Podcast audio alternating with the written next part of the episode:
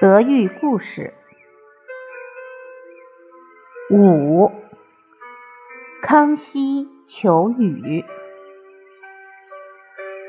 四库全书》记载，康熙皇帝在历代君王中是非常有德行的皇帝。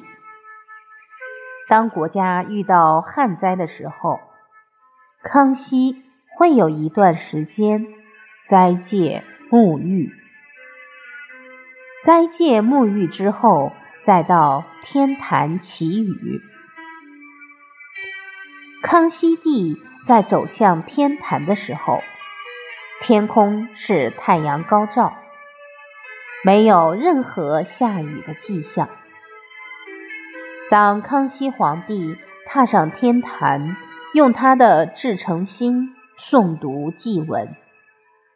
在诵读祭文的过程中，天空就开始乌云密布。